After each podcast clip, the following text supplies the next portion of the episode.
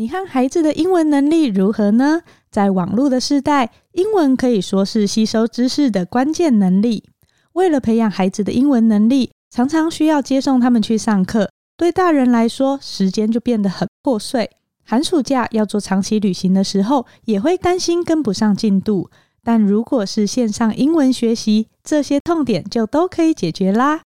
我们让女儿体验了 Tutor Junior 儿童线上英文。开课前不但有学前测试，配对最贴近他现在的英文能力，可以不用有压力的起步。另外，在师资和课程教材上也可以自由选择，像我就帮女儿选了女外师、热情，还有很多的互动式沉浸学习。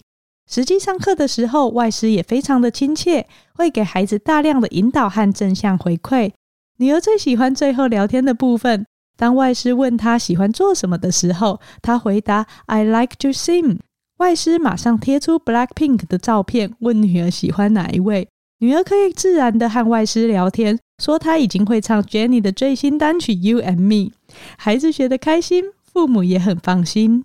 Tutor Junior 的课程结合一零八课纲，将学科和核心素养融入课程，不止加强英文，更能学以致用。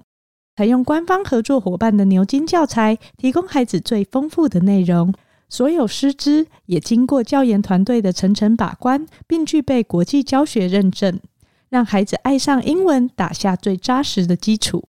学好英文超哇塞！Tutor Junior 线上英文课程全面限时优惠中，即日起到十一月三十号之前，点选我们的资讯栏专属链接，就可以获得免费预约体验，还有限量价值万元的梦想大礼包。十一月二十前购课，还可以享有双十一加码优惠。除了小孩以外，大人一起使用 Tutor ABC 学英文，就享有家庭方案，不分大小，第二人起一律半价。如果是单独购买明星产品，就赠送十一堂免费课程。立即加入官方 LINE，输入 TutorJR 超哇塞，可以先试上一堂课，就可以获得超实用单字包。成就孩子的梦想，就由你来实现。接下来就进入我们今天的节目喽。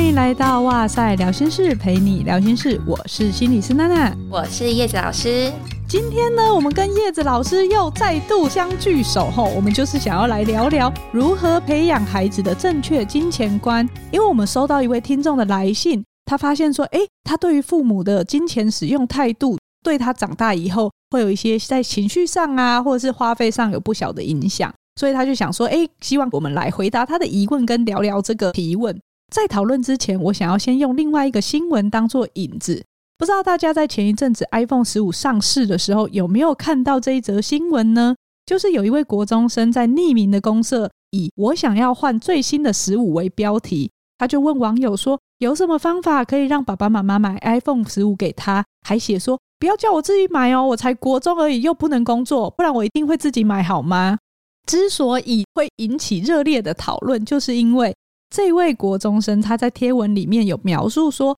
他跟一群好朋友说要一起换 iPhone 十五，不过被爸爸妈妈拒绝了。爸爸回答他说：“哎呀，你的 iPhone 十四也才刚用不到一年呐，是要换什么手机？”妈妈则是回应说：“哎，我们爸爸妈妈自己都才拿 iPhone 十一而已，就要原 PO 呢，他不要太贪心。”结果呢，这名国中生就在网络上气愤地表示说：“哎，我们这一群都说好要换，我没换会变成我是异形的耶。”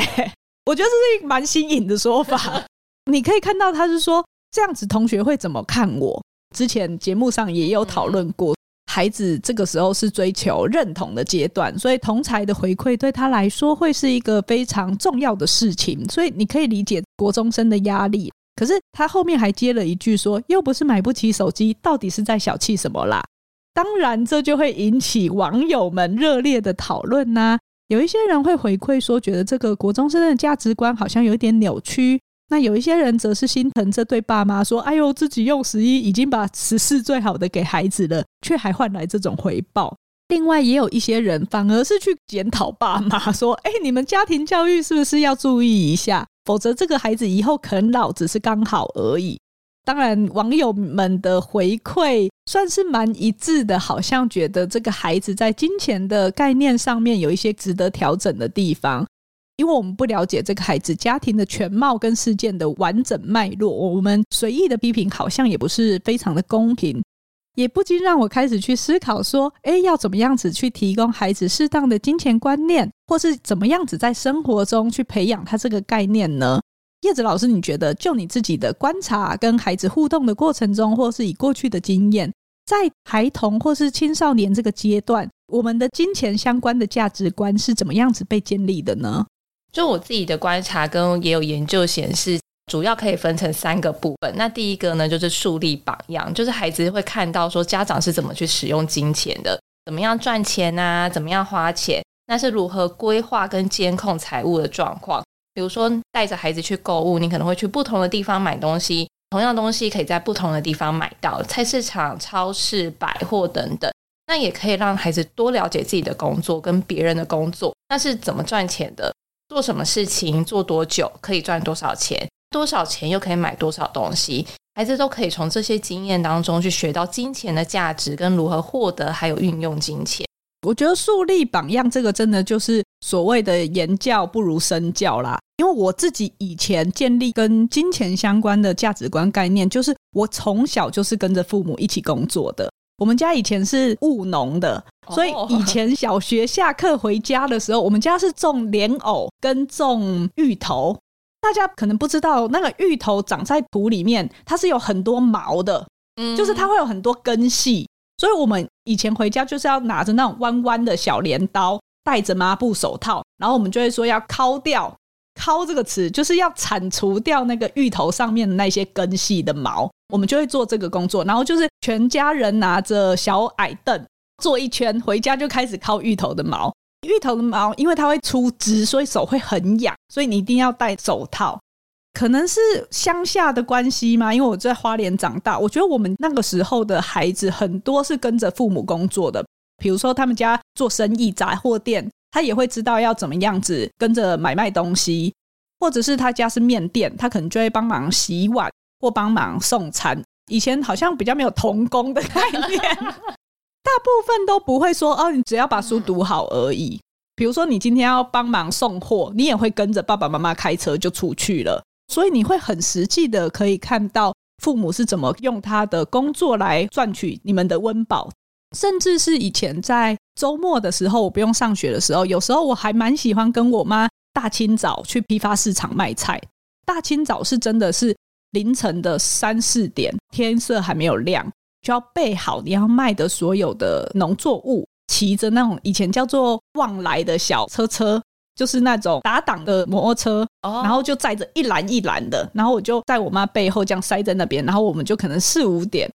可能一个布袋一铺，然后大家就在那边一格一格的开始卖菜，其他的人就会来我们这边批发各种的作物，就知道哦，也要要称，然后要找钱。小时候只是觉得去那边很好玩，难得可以清晨起床，或是我也会清晨跟我的阿公去田里面。怕跌笋，因为如果你的竹笋照到光就会变苦，所以你要穿雨鞋，你要穿全身包的紧紧，因为竹子林里面很多的青竹丝。对我来说，这些农活是非常棒的儿童时期的回忆。然后我也建立了我们就是脚踏实地的生活，赚取我们这一年的温饱的那样子的概念。所以你在耳濡目染的状况下，好像就会很容易知道赚钱是不容易的。我们是要珍惜的，而且以前我们家还有种稻米，所以我真的知道粒粒皆辛苦 是什么意思。现在你看很多大企业的接班人，好像也会把孩子从小就带在身边，去看他怎么样交际应酬，看他怎么样子做很多的应对。相较之下，我觉得现在的孩子好像比较困难，透过这些实际的体验或模仿学习，理解到说父母是怎么样子工作，然后来指引这个家庭的。因为像我们之前出去都用刷卡或者行动支付，我女儿之前都以为买这些东西不用付钱，她以为只要拿那张卡出去就好，他不知道里面存的是我们的储蓄、我们的钱，或者是他一天到晚收到包裹，有时候是我请人家订的，他就以为我们不用花钱就会有这些东西是人家送的。后来我都发现，哎，不对哦，要教育他这件事情。爸妈的朋友都是圣诞老公公，都会送礼物来。然后，而且他看我们一直在电脑前面工作，他看不到我们在这个过程中付出的劳力跟脑力，或者是自己的某一些专长来获得报酬的过程。我觉得现代的孩子会不会在这个部分要建立金钱价值观，相较于过去来说，变得没有那么容易。其实我自己的经验也是跟娜娜蛮类似。我们家有时候小时候因为家里经济状况不好，所以其实我也会放学啊，或者是放假的时候都会跟着我妈去上班。这样，我妈是做保险的，像我都会去跟着她在公司，然后跟着她去拜访客户，就会知道说妈妈的工作在做什么，有多辛苦多忙这样子。所以也跟娜娜的经验蛮类似的，就是会觉得哦，我们要珍惜呀，要或者是说，哎，赚钱是个很不容易的事情。妈妈是做了什么事情，家里才有现在这样子的生活。是可以知道这种因果关系的，就是现在这个生活不是凭空而来的，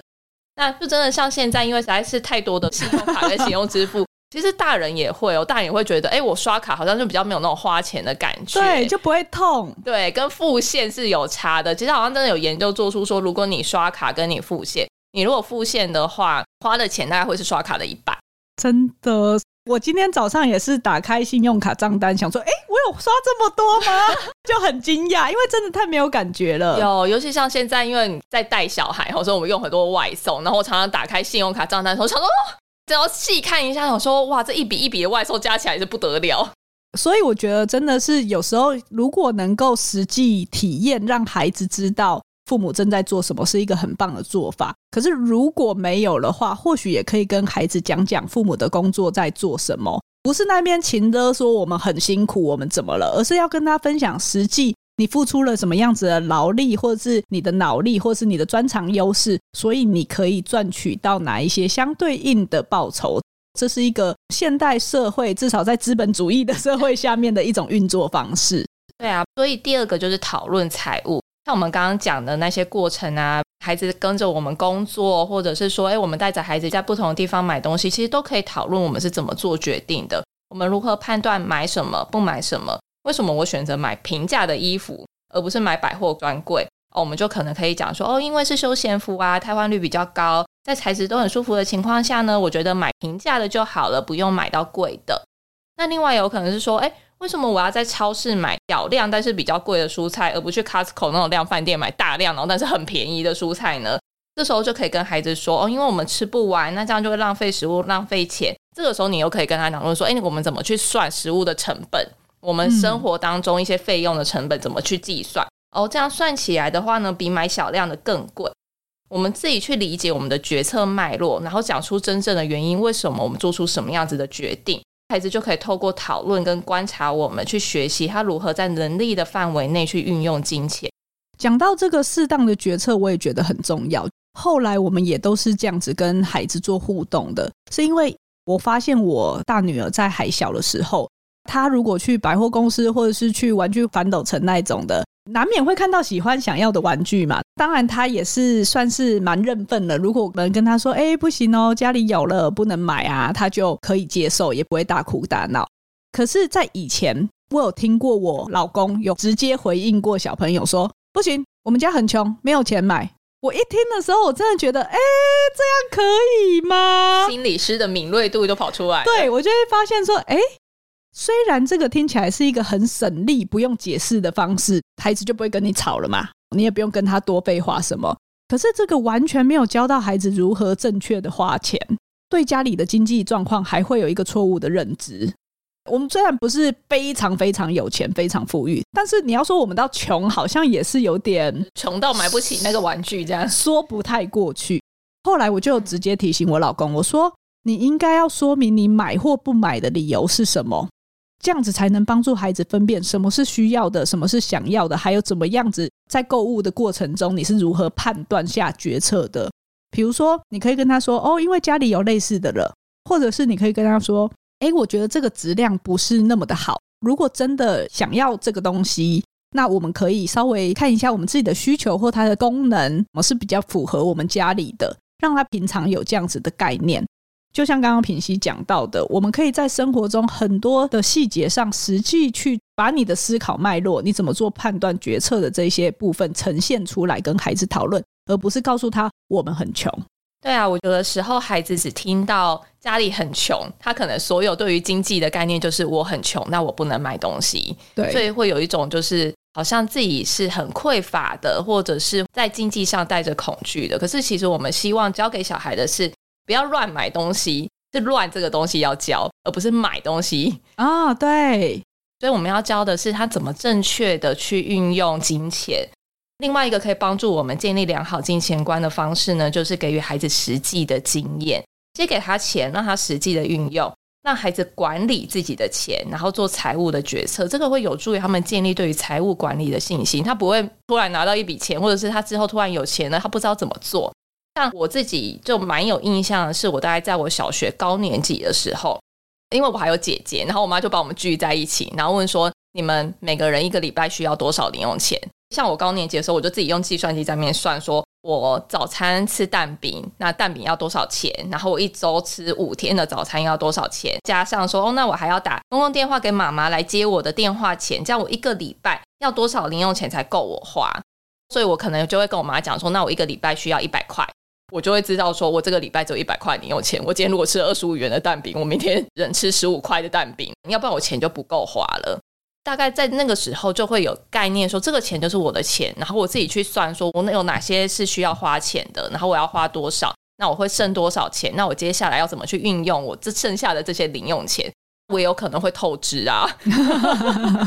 我也有可能就是花到完，我接下来的早餐可能都没有钱可以吃了，那我自己就去承担没有办法吃早餐的后果，透支的后果，这样我觉得这是一个蛮好的经验。小时候，大家可能多多少少都会有拿零用钱这件事。不知道大家是几岁开始有这个零用钱在计算的状态呢？因为我记得我们小时候学校有合作社，对，所以其实合作社都很小额，也是一个很不错，大家开始去实际的收支管理自己的零用钱的一个练习的地方。现在还有合作社吗？好像没有。对啊，现在好像少了这个机会了耶。不知道还有没有？应该还有贩卖机吗？投饮料的。可是现在有一些学校也不能有饮料，只能出现水跟牛奶，不准有任何的零食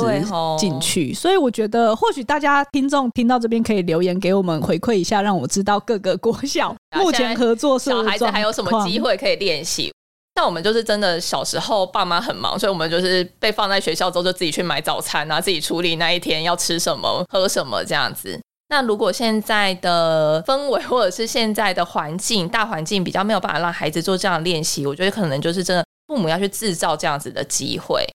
也会有建议说，诶，其实像我们都会说要让孩子存钱嘛。就我自己跟朋友的经验哈，有蛮多的，就是小时候父母的说你要存钱，存下来那个存钱筒的钱，其实也不是孩子可以自己运用的。像美国的银行有个概念是说会分成两个账户，一个叫做 saving and checking，就是它是分这两个账户，一个就是你储蓄的账户，一个是你现金流动的账户。所以其实，在孩子的存钱的时候，也可以分成两个存钱筒，一个就是诶你要存下来的，另外一个是你可以运用的。让孩子有个储蓄的概念，可是我有一些钱呢，是我可以活用的哦。我可能有时候想买什么东西可以用一下，会是帮助孩子建立金钱观一个很好的方式。我们之前有帮过某某银行的亲子账户口播过啊，他就是七岁以上就可以开户啊，父母也可以看到他里面银行的运用状况，我是觉得还不错。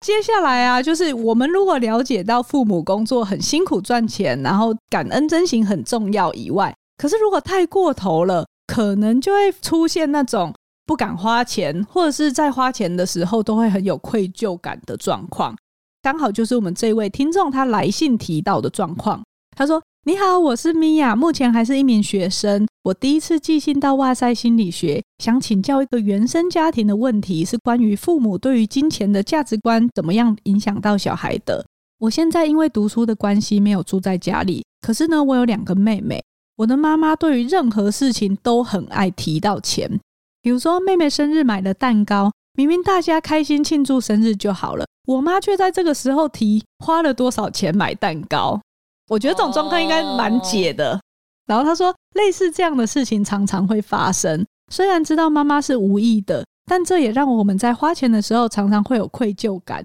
所以我选择了边读书边打工。说实话，有一部分就是受够了妈妈很爱提钱这件事。我知道呢，爸妈赚钱很辛苦，我自己打工以后，也更加明白爸妈并不容易。毕竟我们家有三个小孩要养。但是妈妈一句“我们家没有钱，不要乱买东西”，让我觉得，即便真的是需要想要的东西，对他来说都是乱花钱。这样子的金钱概念，我觉得真的实在是不好。我自己的概念是，该花钱的地方就不该省。虽然我是这样告诉自己的。但是真的在花到金额比较大的东西上的时候，还是会因为怕被说乱花钱而不敢下手。现在我是住在外面，所以可以暂时远离，或是说爸妈根本管不到我。但是我的妹妹住在家里，我好希望他们不要被这样的观念影响哦。所以我就想要跟我妈好好谈谈，可是又不知道怎么开口，想问问有没有跟父母谈金钱概念的好方法，但又不让他们觉得愧对于我们呢？有时候的确家长会担心。孩子好像觉得家里有钱啊，就可能会挥霍乱买啊，不懂得珍惜，所以就会像我们刚刚前面有提到，就会讲说啊，家里没有钱呐，吼这些很贵买不起啊，认为好像这样子孩子就会懂得珍惜得来不易的东西。不过其实珍惜啊，是能够看见事物的美好跟珍贵，然后用愉悦的心情去享受这些美好。认为家里没钱的孩子，我觉得可能不见得能够用愉悦的心情去珍惜，真的比较是害怕吧。嗯，可能会恐惧跟害怕自己拥有的东西会哪天就没有了。我觉得有的时候在这部分的拿捏呢，也不是说我们就要让孩子予取予求哈，就是好好好，我们为了不要让你害怕，什么都买给你，而是像前面讲的，我们去跟他讨论决策的脉络，为什么我们买，为什么不买，这些原因是什么。然后我觉得有一部分也是去提供孩子他可以达到所求的机会。我们不买，因为什么原因？可是如果你很想要，那你可以透过做什么来赚钱，进而选择你要怎么花你的钱。到时候让他自己决定他要不要买，那个就是他的财务决策，那个就是他自己的金钱观。真的有一种穷，不是真的穷，而是心里面觉得很穷，就是很容易让自己不快乐的那种状态。确实，很多父母他不愿意痛痛快快的买东西给孩子，就像这位米娅分享的，他会反复的想要强调金钱得来不易。但我临床上看到的就是，孩子可能会在每一次想要花钱的时候，尽管是重要的花费，或是是投资自己的，都会内心很矛盾，甚至自我批判。就算买到了，他还是感觉很匮乏，还是很愧疚，所以那个开心是出不来的。另外一个部分是你也会看到，他们会发展出来一种行为上的补偿策略，是可能花钱在别人身上他 OK 哦，可是只要花在自己身上他就很心痛，然后会很计较那一丝一毫，或者是他会寻求很惯性的比价，他会花大量的时间去搜寻跟比价东西，可是却忽略了其实那些时间反而是一个很宝贵的资源。如果你今天愿意相信某一个人，或者是觉得哎，谁谁谁好像推荐的东西不错，虽然贵一点点，或是这个品牌好一点点，我信任他，我多付个一点点钱，可是你可能就省下了，比如说查找的那一两个小时，你就省下来了自己的时间，那就会看你对于时间这件事情它的成本概念是什么。每一个人可能弹性的范围不太一样，可是你会发现有时候很匮乏的，他就会去花三个小时比价。想要看哪一个是最便宜的，反而不一定真的划算啦。我觉得自己有的时候也会落入这样子的陷阱。像我现在就是完全不一样的人，所以我也在这种比价过程当中提醒自己说：“哎，可能看个三五个网站之类的就好了，不要花太多的时间在这上面。花钱这件事情呢，其实应该是你把钱钱变成你喜欢的东西呀。这个过程应该要是愉快的，结果也是要是愉快的。”所以让自己可以去享受这样子的一个经济决策的过程，而不是觉得好像很痛苦、很焦虑，担心自己买贵了，买了之后呢又看到便宜的又更哦，这样真的蛮辛苦的。然后我觉得像刚刚品熙也有提到一个，让他可以表达他的需求，那我们也可以很诚实的回应他目前的状况是什么。比如说每一次放假之前，我可能会问我小女儿说：“你们有没有想要去哪里玩啊？有什么安排啊？”我小女儿刚满四岁。他常常就会说：“我要去住饭店，因为他可能觉得住饭店可以游泳，又可以泡温泉啊，或者是有有戏区，又有很多的 buffet 可以吃，就很开心。他当然就会想，可能就会跟他说啊，那我们就要工作才能赚到很多的钱钱才可以去啊，所以我们需要先把工作做好，然后有一个空档安排，我们就可以去住饭店。”他也就会形成这样子的概念，就是工作跟享乐，或是你要上课、投资自己这些东西，它应该是原本就要规划进去的范围。我觉得很棒哎，所以他从小就可以知道，说我如果要安排一个享乐的事情的时候，我得先做什么样子的准备。对，所以我觉得不需要让孩子去感觉到压力很大啦。就像品熙刚刚讲的，我们传达出去的反而可能是一种恐惧，或是让他感觉到很匮乏。可是我们节目也一直在强调，改变别人很难。我们要怎么样子跟父母沟通这件事情呢？米娅的这个例子来讲呢，我会建议说，哎，可能可以尝试跟父母去讨论跟聊天啊。也许可能可以去了解妈妈为什么这么爱提钱。我们可能猜想的可能会是，哎，是不是原生家庭比较贫困啊，所以会有一些经济上的焦虑，还是他是担心小孩会乱花钱，或者是他其实希望自己的付出被看见。如果我们能够知道为什么，我们才有机会去引导妈妈用更适当的方式表达。那另外一部分也是，如果我们能够知道妈妈为什么会有这样子的想法，那我们就能知道说啊，我们都是不一样的个体。妈妈这样想。不代表我们也要这样想。她有过去的经验，可是我们没有，所以我有自己的想法，这个也都是很 OK 的。另外听起来主要讲的好像是妈妈啦，爸爸不晓得如何，也许也能从爸爸着手，跟爸爸讨论妈妈言行对于孩子金钱观的影响啊。无论是跟爸爸或妈妈沟通，我另外也建议是用我为开头的句子来贯穿整个对话。比如说，当我听到什么什么什么的时候呢，我感觉怎么样？那这个的重点是在于你表达的是你自己的感受跟想法，而不是说你怎么样，他如何如何，比较能够避免对话去沦为指责跟防卫，可以避免掉米娅担心的说，诶，让爸爸妈妈觉得很愧对我们。再另外啊，因为我们刚刚有提到嘛，就是改变别人真的很困难，所以也可以另外一个角度来思考，是我们怎么决定自己要做什么。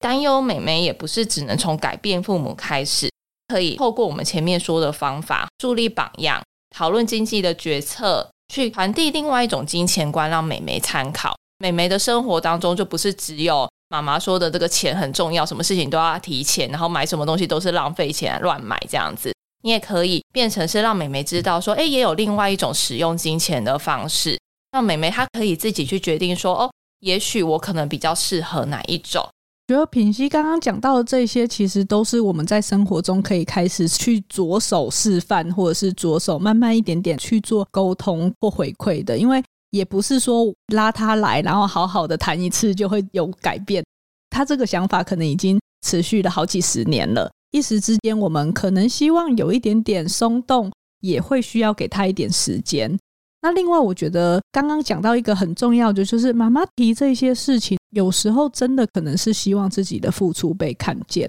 以刚刚讲到妹妹的生日蛋糕的例子，我们可能回馈一句说：“对呀，谢谢妈妈帮我们准备了那么好吃又漂亮的蛋糕，你都这么的照顾我们，把我们的生日放在心上。我生日的那一天就是你最辛苦的那一天，谢谢你。” OK，说不定妈妈就不会一直提这件事情。妈妈整个心灰灰，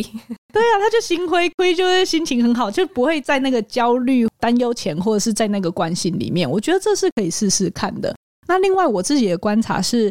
长辈其实蛮习惯用嫌弃的方式来表达关心。嗯、他们以前苦过来，其实他并不习惯把这些比较像是非必要的消费放在自己身上。比如说，有时候我们要带长辈生日去吃饭聚餐呐、啊，他们常常也会说：“哎呦，这个有什么好吃的？我自己煮比较好吃的。哎呦，这个不划算呐！哎呦，那那么贵什么的，他们就会嫌嘛。可是你发现，有时候真的硬拉他去或带他去，他又好像蛮开心的。像这种时候，我们也可以帮助他把注意力放在：哦，对啊，虽然妈妈你煮的比较好吃，大家就是换换口味嘛，来这边气氛不太一样啊。”而且你这样子也比较轻松啊，不然你生日还要煮，真的是太辛苦了啦。妈妈，你也很值得休息或享有这样子的生活。那慢慢的，我觉得我们也是在示范或是透露那个讯息，是他是值得有这样生活的，他可以，因为我相信他今天这样对待你们，他也是很苛刻的对待自己的。我们也回馈给他，让他知道他值得被这样子对待。那他会不会也对待自己温柔一点，然后对身边的人也能够比较柔软一点？我不知道，我自己的想象是这样啦。但是或许他会是很多次的回馈跟实践，而不是只用一两次就可以达到效果的。我有想到，其实长辈还有一个对于金钱会比较在意的原因是，对于他们的成长背景来说，金钱其实就是一个很重要的一个事情。在提钱的过程当中呢，他可能某部分是想要表达说，诶，我把这么重要的事情用在你身上，代表你对我有多重要。是，但是可能在表达的过程。会是没有办法让对方感受到的，所以我们会说，哎，可能去了解一下长辈，或者是去理解为什么会有这些脉络在。那些语言虽然听起来有点苛刻，但是背后可能其实是很温暖的心意。所以我觉得大家如果今天想要培养孩子正确的金钱观念的话，可能就可以跟他分享的是，不是只是倒苦水说养家多不容易。而是可以跟他分享说，你多喜欢这个工作，然后你为这个家庭奋斗的时候，你是多么的自豪的，或者是很满足的，或者是我们在唠叨他们说，哎，要珍惜啊，不要浪费，反而是开始让孩子知道他值得拥有什么。用这样子的概念去互动的话，相信孩子对于金钱价值观的建立上面，会比较能够在未来帮助他去做弹性运用的。我这边突然有想到另外一本书，是亲子天下在二零二一年出版的。我们家里有一套，它是小兔子学赚钱、小兔子学花钱、小兔子学存钱跟小兔子学捐钱，它是一系列的套书，里面就会很简单的可以教，甚至是幼儿园的孩子。他在那个故事里面，兔子国的钱就是红萝卜，所以他就会用很多的小红萝卜来跟孩子讨论说：诶，如果你今天 花钱想要买一个东西，可是你只有十个红萝卜，你要怎么办？那如果你每个礼拜可以拿到两个红萝卜，你要怎么样存钱？可是你又要买一个东西的话，那你要怎么样子去收支分配等等的，推荐给大家。那希望今天分享的心理学内容你喜欢，可以到哇塞心理学的 IG 或是脸书，或是到 Apple Podcast 给我们五星评价，留下你对于这一集节目的想法。今天的哇塞聊心事就到这边喽，拜拜。